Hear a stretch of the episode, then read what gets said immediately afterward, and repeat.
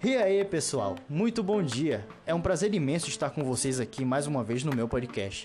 Para quem não me conhece, eu sou Patrick do curso de nutrição do terceiro semestre da Faculdade UNEF.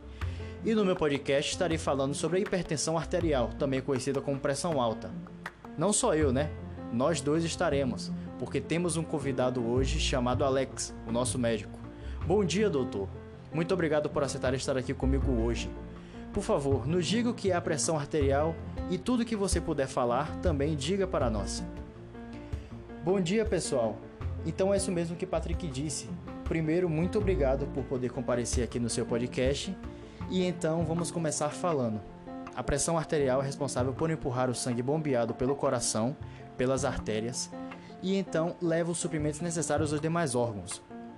O indivíduo é considerado hipertenso quando sua pressão fica maior ou igual a 140 por 90, na maior parte do tempo.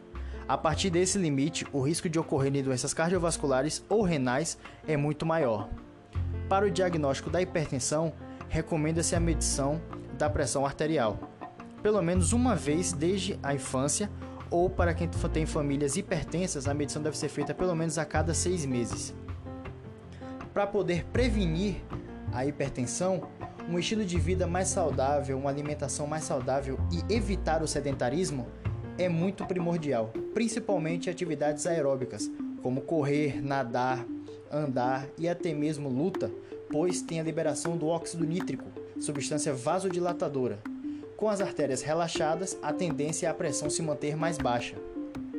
Hum, muito bom.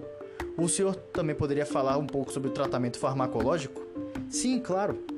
Os medicamentos que são utilizados no tratamento de hipertensão arterial são chamados antihipertensivos. Com a grande variedade de antihipertensivos disponíveis, a hipertensão arterial pode ser controlada basicamente em qualquer pessoa, mas o tratamento tem de ser adaptado ao indivíduo.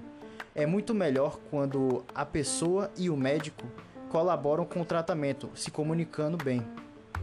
Na escolha de antihipertensivos, os médicos consideram os fatores como a idade, o sexo, o grupo étnico da pessoa, a gravidade da hipertensão arterial, presença de outros quadros clínicos como diabetes, ou níveis elevados de colesterol no sangue, os possíveis efeitos colaterais que variam de medicamento para medicamento, os custos do medicamento e dos testes necessários para verificar a existência de certos efeitos colaterais. A maioria das pessoas requer dois ou mais medicamentos para alcançar o seu objetivo de pressão arterial.